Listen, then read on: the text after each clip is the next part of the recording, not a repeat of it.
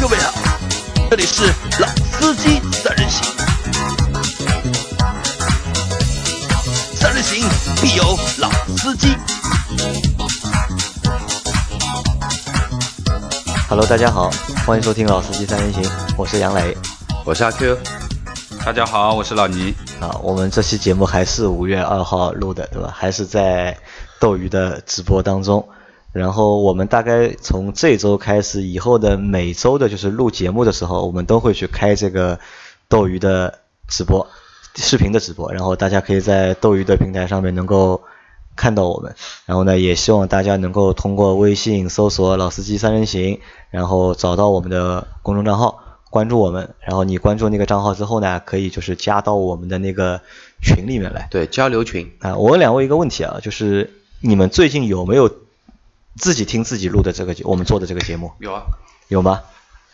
我有。这个月还没有。这个月还没，太忙了，对吧？这个月呃我建议你可以听一下，因为其实我建议大家就是在录完节目之后啊，在上班的路上或者是回去的路上，能够抽时间听一下自己录的节目，因为这样呢会对节目的质量，就是今后的今后的质量的提升呢，会我觉得会有比较大的帮助，因为我们在录的时候过程当中其实都是都是。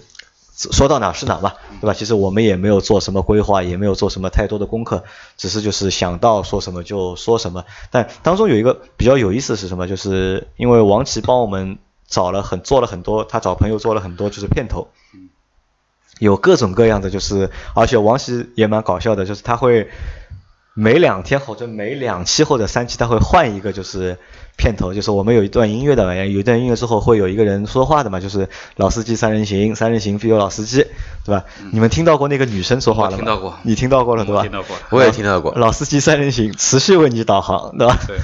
如果大家觉得这个片头好玩的话呢，也可以去就是我们的公众账号上面，然后我把这些片头也都上传到了我们的那个公众账号，你们可以上去找一下。然后你如果你们也想帮我们录片头的话，也可以，你可以就是在微信里面说一句话，就是直接语音给我们，我们也会把它放在就是我们节目的就是片头上面。那前一集节目我们是直播的，对吧？我们是第一次视频直播，两位感觉怎么样？蛮好。蛮好，就是弹幕少了一点，就弹幕少了就点，就 自己在刷自己的。啊自己在刷自己对吧？可能看的人还是比较少，但我看可能还有五十多个人在看，应该都是我们群里的那些小伙伴小伙伴，嗯，对吧？那还是非常感谢的。啊，谢谢大家啊。谢谢。那在前一期节目当中呢，我们聊了就是关于我们群里面有一位小伙伴叫老吴，然后他想去买一辆用于长途自驾的车。那前面我们讨论了一下，就是在前期发了我们之间的讨啊，论。我们我们自己几个人就是讨论了一下，然后意见也不是太统一，因为我在做这期节目之前呢，我觉得我们都会去选 SUV 去做长途的自驾游。我这个人就不想，对吧？那个随波逐流，我一定要搞个 MPV 出啊，来。对的，因为阿 Q 比较有自己的想法嘛，阿 Q 觉得就是 MPV 也是一个非常好的选择。那在上一期节目当中呢，我们也没有分出一个就是到底是哪个更好，那可能还是我觉得像阿 Q 说的一样，就是每个人的想法都会不一样，然后每个人的一个需求也会相对来说会不一样。那只要开一台自己喜欢开的车，对吧？其实去哪里都是 OK 的。重要的是边上的人，啊，边上的人对吧？好的，啊阿 Q 其实又在发烧了，对吧？重要的是边上的人那肯定的呀，你对吧？懂的。啊，所以我知道他为什么要 G L 八了，你知道吗？嗯，老倪，你现在懂了吧？什么呀？不懂。他说重要的是边上的人，所以他要选一台 G 不要搞得那么清楚。啊，好好好，要稍微留一点嘛。啊，好的好的，其实我们这个节目就是，呃，老司机对吧？老司机，我们还是比较正宗的老司机对吧？我们不，我们？我们已经非常肯定阿 Q 是老司机，这点可以定性的。好，那这期节目我们继续前面那集的话题啊，因为我们前面只是只是说了，就是车型选车的话上面的一些可以可以怎么对选选什么车型嘛型？到底是选 MPV 好还是选 SUV 好 SUV 好？但结果也没有选出一个就是统一的结果嘛。那我们这期继续，那我们这期就不在车型上面再做争论了。那我们选了几个纬度啊，就是我们选了大概有四个纬度。然后可以就是在自驾的过程当中，我们要去考虑的问题。如果这些问题你考虑清楚之后，对你在选车的过程当中，其实是会有比较大的一个帮助的，会。是的，那老倪先来和我们说说我们选的第一个维度是什么？呃，我觉得最主要的啊，应该是这样讲，就是我觉得，呃，你只给我的这一部分，我觉得应该让阿 Q 去讲。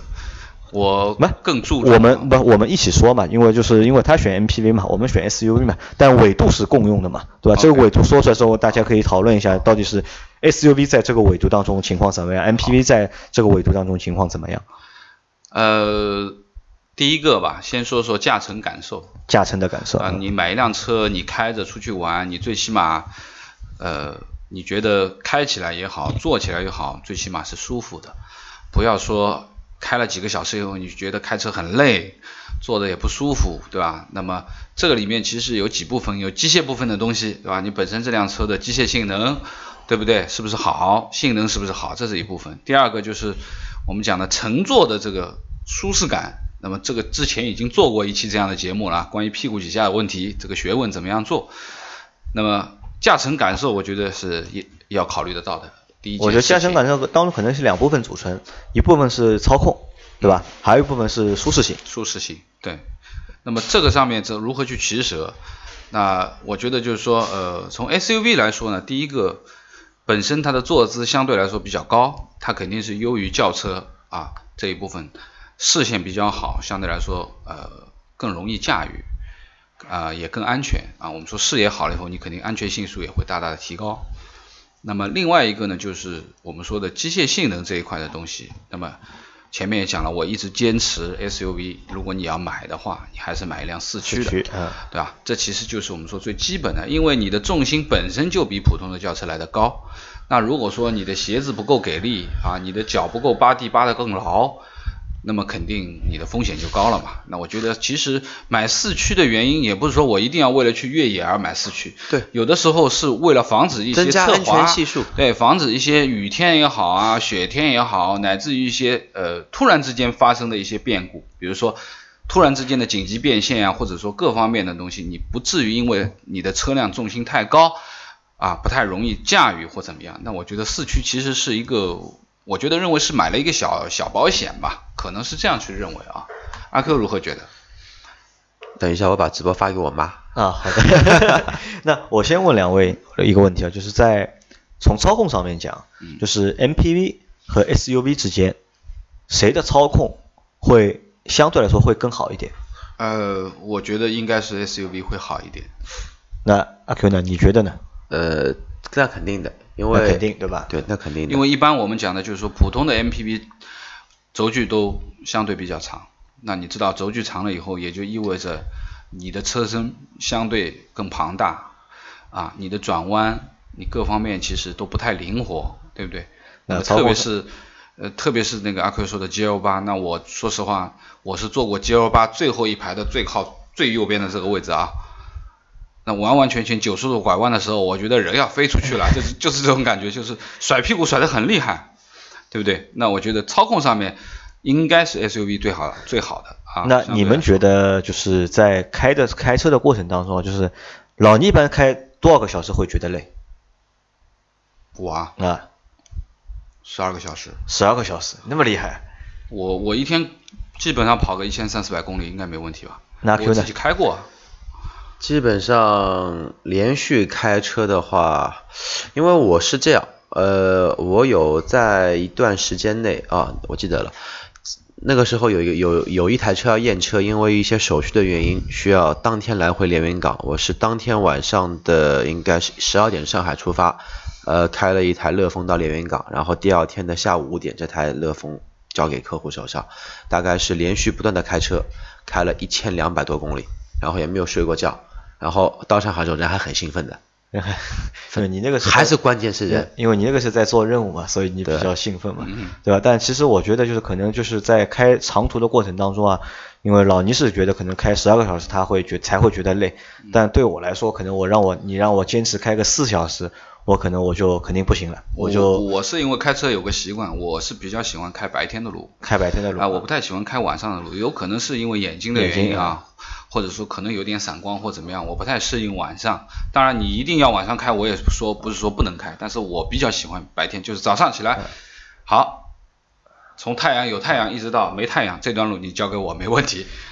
那在这个过程当中，给你们一台就是操控相对来说比较好的车，可能就是你的一个疲劳的那个时间可能会能够更长一点，就是能够持续驾驶的一个时间可能会更长一点，对吧？如果给你一台相对来说开起来比较难开的或者比较累的一台车的话，你可能就是这个疲劳的时间就会当然有缩短了就。但是我觉得“难开”这个词其实这个定义有有有有很这个定义定义蛮广的啊，对，定义肯定广。我是这样觉得，只要跑高速。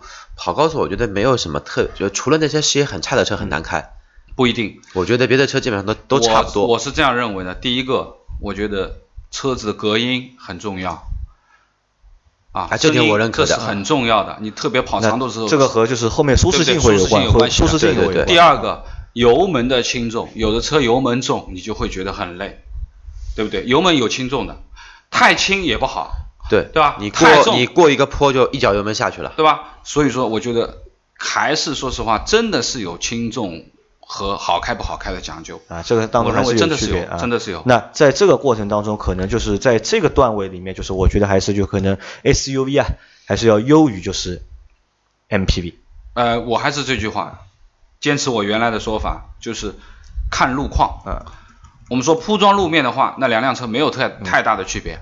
铺装路面，那那是可能有一些呃乡道、县道，稍微有一些小坑洼啊等等，或者说上山下山的这种路，那可能 SUV 的性能就会舒适度就会更高一点了啊。因为呃阿 Q 说他喜欢 G 幺八，很舒服。那我 G 幺八自己开到青岛啤酒节，喝完啤酒回来，我是开过的。喝完啤酒还酒驾回来？没有，当然肯定睡一个晚上嘛，对不对？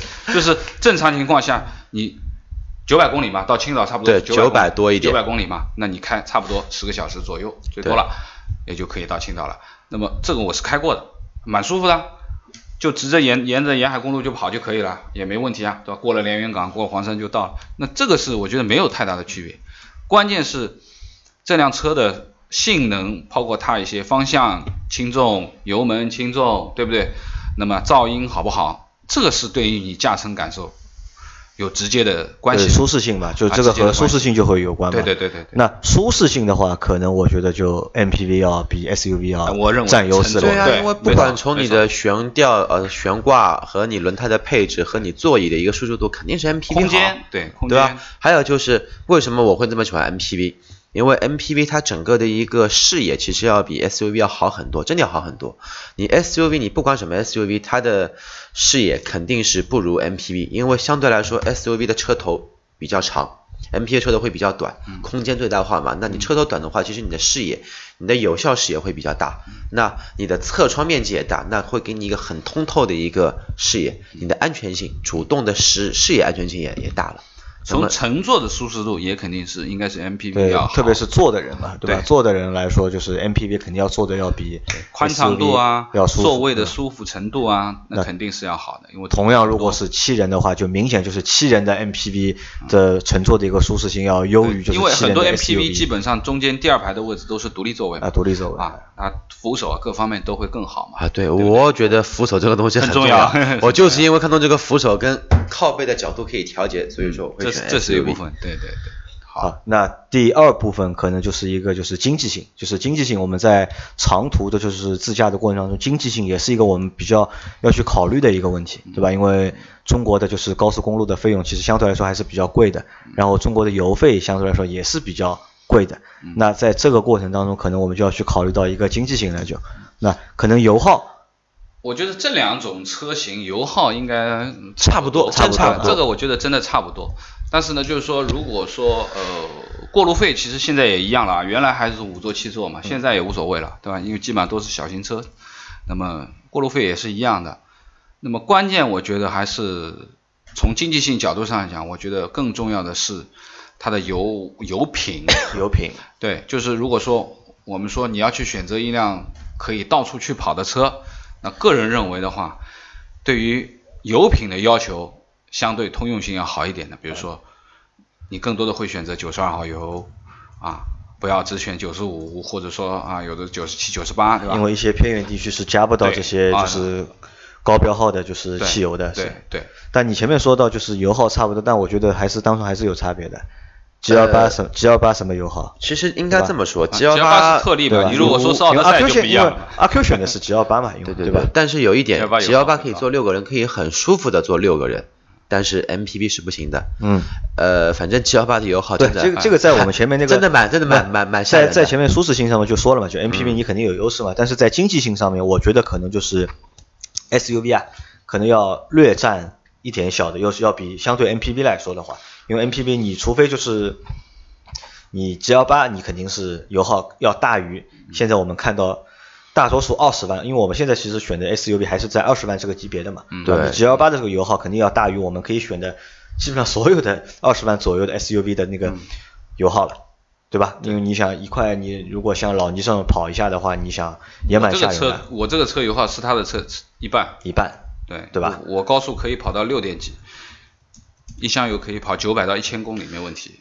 那看呀，看怎么开呀？你你说 G 幺八肯定跑不到呃百分百，G 幺八肯定跑不到，啊但是别的 MPV 肯定能跑得到。对你正常跑个六七升，我们说高速巡航的话，你如果速度不要超过一百二，一般一般在一百到一百一之间，其实是最经济的油耗，肯定七升，甚至于六点几，有的一些小排量的可能只有五点几都有可能的，高速跑得下来，对不对？对，对吧？那这个是一经部分。那经济性上面就是 SUV 可能要略胜于就是 MPV，我认为衡量标准很简单啊，就是一个常规的讲法，就是说你的路费加上你的油费，划下来每公里一块钱是合理的。是一个就是正常的一个就是消耗的一个水平，对吧？对，一公里一块钱，一公里一块钱啊，就是连油费带过路费。当然，这是指长途的高速公路的这种，你这种越野路段你不能去算啊，就是正常的，应该是一公里一块钱可以打得下来的。那我觉得这辆车的经济性是可以的，没有任何问题，对不对？那么这是一部分。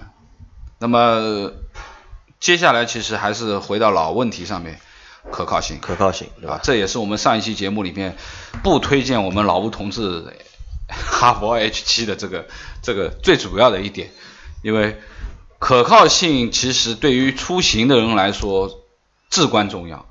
你要趴在那里，那你所有的行程都被打乱了，你订的房间，对不对？你所有来来回回的很多东西全都会混乱掉啊。那么我觉得可靠性很重要。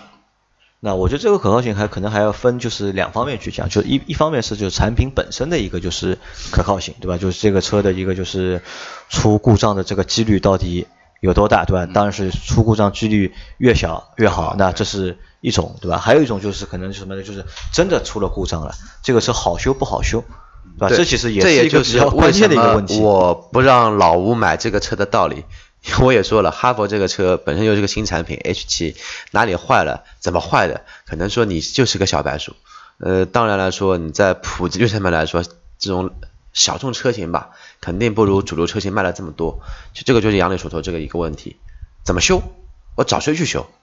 嗯，对吧？因为很可能就是我们如果去到一些相对来说比较偏远的地区，可能即使师傅会修，但可能他没有配件，对吧？那所以就我们为什么就老倪和我们之前说过嘛，他他去就是那个四川的时候，其实看到很多就是五菱的车在路上跑，对吧？很多 QQ 也在跑你只要，你只要看到有一个挂着修理的，有一个扳手的位置，都能进去修，都行，都？能因为那 OK。那些零件相对来说比较比较普及，对吧？你就是出即使出各种各样问题，你都能够找到地方帮你去修。但是如果你是一台相对来说比较新的车的话，呃，我打个简单的比方吧，就是我有个朋友，因为他是呃，应该说也是个玩家啊，他们呃越野一族，他们那个时候着急的出去玩，然后他是从上海开到成都，然后走川藏线进藏的，然后有一个兄弟从北京开到成都，然后跟他一起进藏的，啊，就是等于说约好了在成都碰头，然后一起进藏的。那辆那个兄弟是开了一辆途锐来的，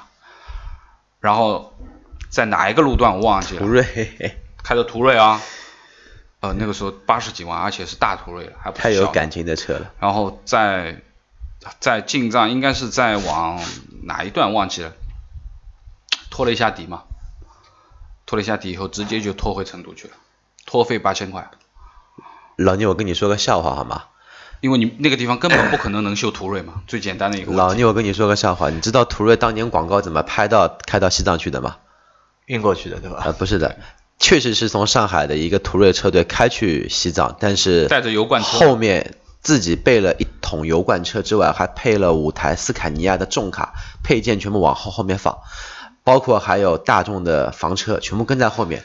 这个跟你说很夸张的，那个广告在那一段时间，这个广告拍出来之后，我们的市场经理就跟我这样说：“ 你不要看逼格这么高，实际后面的后勤吓死你。”跟你说，对，因为之前曾经在越野组有过一个帖子嘛，一辆叉五啊，一辆保时捷啊，一辆奔驰，一辆路虎，然后进藏，基本上一段怕一辆，一段怕一辆，全部拖回去，要么拖回那个西宁，要么拖回成都。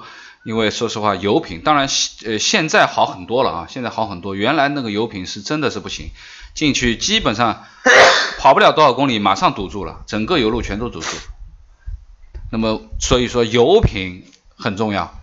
那么如果说你这个车是吃细粮的，也不是说你不能够跑这种路，那我觉得建议你。呃，某宝上面去看一个，一后备箱添加剂，就别人可以添加剂没有用，添加剂没有用，因为我我自己买过一个燃油漏斗，燃油漏斗啊，过那个过滤嘛，对，过滤的漏斗，我我曾经买过一个美国的一个牌子一个漏斗，就是说号称是主战坦克用的那个啊，啊，我真试过，绝对是漏油不漏水，漏油不漏水对吧？对，就是如果说这汽油里面有水的话，你剩下这个漏斗里面基本上全都是水，油就下去了。我自己试过的，就拿着自来水龙头，哎，也听说一个客户有买过，特别是开柴油车很有用，特别是开柴油车的，因为你真的到一些小地方的时候，你真的没有油了，你只能进一些小的加油站加。私人加油站。这种加油站的油啊，这种加油站的油放出来，我跟你说，这个颜色看上去就不像油的。那你有这个漏斗以后，你能把干净的油滤下去？酱油呀，对吧？很简单。那我觉得，呃，这个我是反正有一个扔在那里。啊，基本上高速公路是不会需要用这种油的。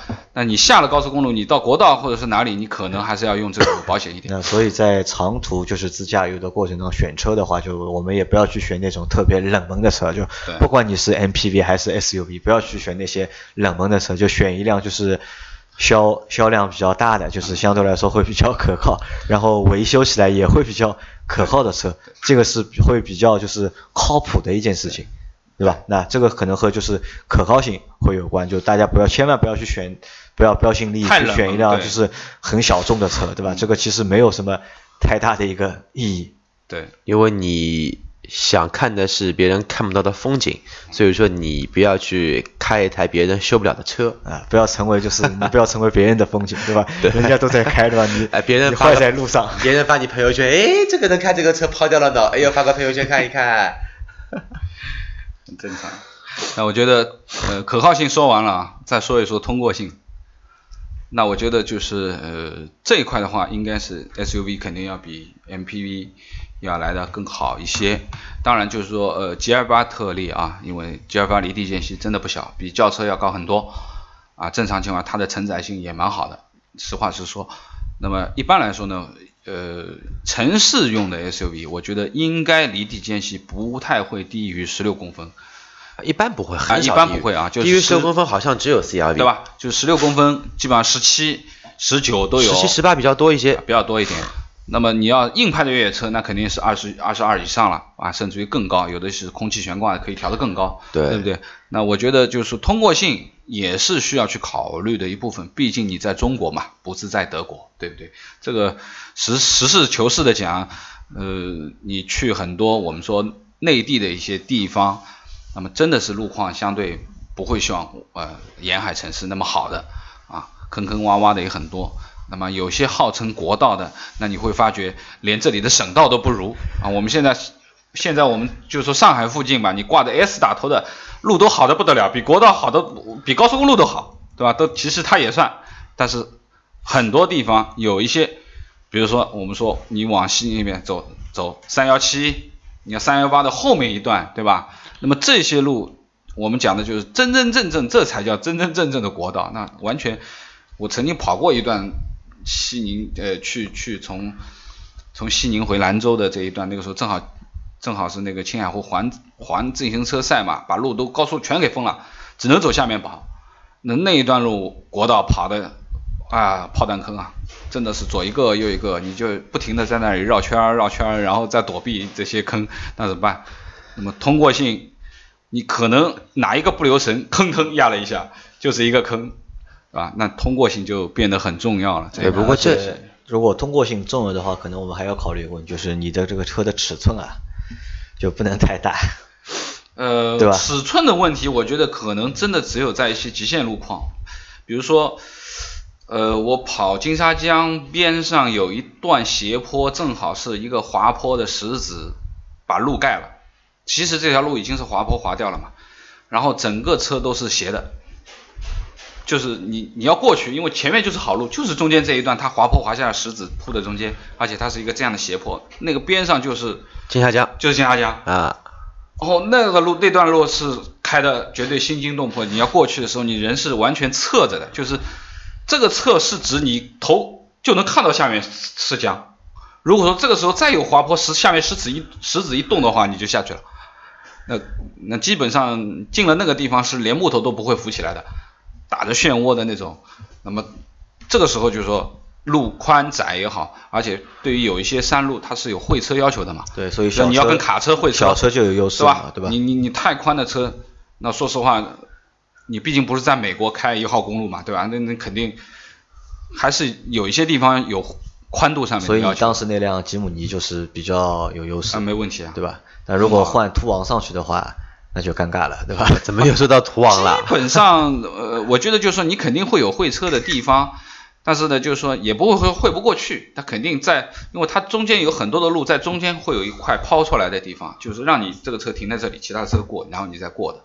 那么这些都有，但是多多少少是一些问题吧，就是说不要太大的车。那我我觉得就是，如果说我们老吴同志要选一辆车呢，选一辆中型的啊，太小嘛，说实话也坐的不舒服，你东西也带的不够多。如果说你真的是长途去跋涉的话，你肯定要带很多东西啊，吃的啊，啊铺盖卷啊，有的时候可能要带一些应急的东西啊，工具啊，对不对？那么这些都要带的，那你肯定空间还是需要考虑的，对吧？好吧，那阿 Q 还有什么要补充的吧？如果说通过性嘛，MPV 肯定是不如那个，不如那个 SUV，这个是毋庸置疑的。对。但是呢，我开 SUV 呢，我也不会往那种地方开。啊，对。开 MPV，对 MPV 不会往那种就是比较极限的路段去走嘛。对啊，我没事做，我好好的对吧？乡道省道不开，我要跑这种路面，我又开个这么大的 G 幺八，我干嘛呢？对吧？通用赶紧给我送点钱过来，帮你再吹一吹。吧，就是。呃，真的好风景，还真的是在这些地方，还真的不是高速公路能到。哎，不过我最理想化的一个想法是这样的，因为我自己就是比较喜欢开摩托车嘛。当然，今年到现在没有什么自驾游过，有一些客观原因在。其实我最理想的一个就是说，我可能说呢，会买台大的 MPV，呃，成家了之后呢，跟妻儿、跟爱人、跟小孩一起举家出去玩，然后呢后面拖一台摩摩托车，真的说要跑一些越野路面，可以开啊，对吗？我也不用拿着我家人一起去跟我做一个冒险，对吧？我是给他们一个港湾，他们在那边，对吧？吃好的穿好的，至于该怎么玩，我自己一个人去玩就可以了。是的。啊，好的。那关于这是这期我们关于就是在选一辆就是长途自驾游的车有哪些点就要去值得考虑的地方，就是呢，可能这期节目就先做到。这里，我觉得既然是用老吴开了个头嘛，那我们也用老吴收个尾，因为他在群里面也问了很多，应该怎么样去选嘛。那阿 Q 给老吴推荐一辆车，二十万左右，你认为可以选择的？二十万左右，你也可以说服老吴买一辆 MPV。对，那我不会说服他，但是有呃，我的观念还是对吧？刚刚上一期节目也说了，我的可能说。建议或者说推荐来好，我还是会推荐买一台那个 RAV4，而且 RAV4 的话，二点五的车你绝对可以购买到，可能说总价稍微超一些，但是不管从配件供应、车辆的稳定性，哪怕你之后不想开了一个保值率来说，RAV4 还是比较有一个综合的一个优势在这里，对吧？而且空间也大。那老倪呢？老倪你也推荐一辆吧？呃，我在群里面已经说了，我如果说二十万以内的话，我是比较推荐欧蓝德。欧蓝德，我就猜到老倪会说欧蓝德。欧蓝德，因为行驶质感啊，包括我们讲的，它本身是电喷的，对不对？对于油品的要求，前面我说了，九十二号油没问题，CVT 也也没问题，也比较稳定，对吧？那么其实那个老吴也说到，他说呃那个帕杰罗的劲畅怎么样？那我也稍微翻劲翻了一下畅其实不太适合呃它的一个用途，啊而且劲畅的空间其实并不大。第一个劲车本身还比这个小一点点，另外一个油品的要求它是要九十五号以上的，而不是九十二。对劲畅，因为这个发动机调教嘛，它必须要加细那料。么还有一个就是这两辆车之间的官方标称的油耗，工信部标称的油耗就要差了两点五升，一个只有八点一，一个是十点七。那你如果说就算加一点，加个百分之二三十，那个是应该不会超过十升。我们说的这个帕杰罗，啊不是这个这个这个劲畅劲畅呃啊不是不是不是欧蓝德欧蓝德应该不会超过十升。但是如果说是进畅的话，那你可能照着十二三升走吧。呃，不止肯定的那我觉得不止，呃，如果二十万以内选的话，其实都可以买到四驱豪华版了。四驱豪华的进畅也就十九万六千八，对不对？那我觉得性价比蛮高的，还是那是欧七座。欧蓝德，啊，欧蓝德呀，对，欧蓝德欧欧蓝德对，那我觉得这就是应该是一件蛮好的选择啊。我我个人认为，就是如果你二十万以内你要买一辆四驱，相对前面说到的可靠性、通过性、燃油经济性、综合驾乘的感受，我觉得这辆车比较好。我为什么不推荐德系呢？因为德德系大部分这个价位的车，基本上都是一点八 T、两点零 T 这样子，那么肯定它用的油第一肯定是九十五这是百分百你也买不到这个对吧？第二，说实话，双离合的变速箱，对于这种如果说走走停停，或者说我们讲的来来回回的这种频繁的换挡的，那可能还会有一些。那我是这样推荐啊。那好了，那这期节目就我们就先做到这里，对吧？这边对如果大家催我们了如果大家有就是别的建议的话那，也可以就是在微信公众号里面就是找到我们的那个粉丝的讨论群，然后在群里面和我们做交流。如果你觉得还有什么车能够推荐给老吴的话，然后到我们的群里来，就是和我们大家一起讨论，好吧？好感谢那这期节目就做到这里，谢谢大家，谢谢再见，拜拜拜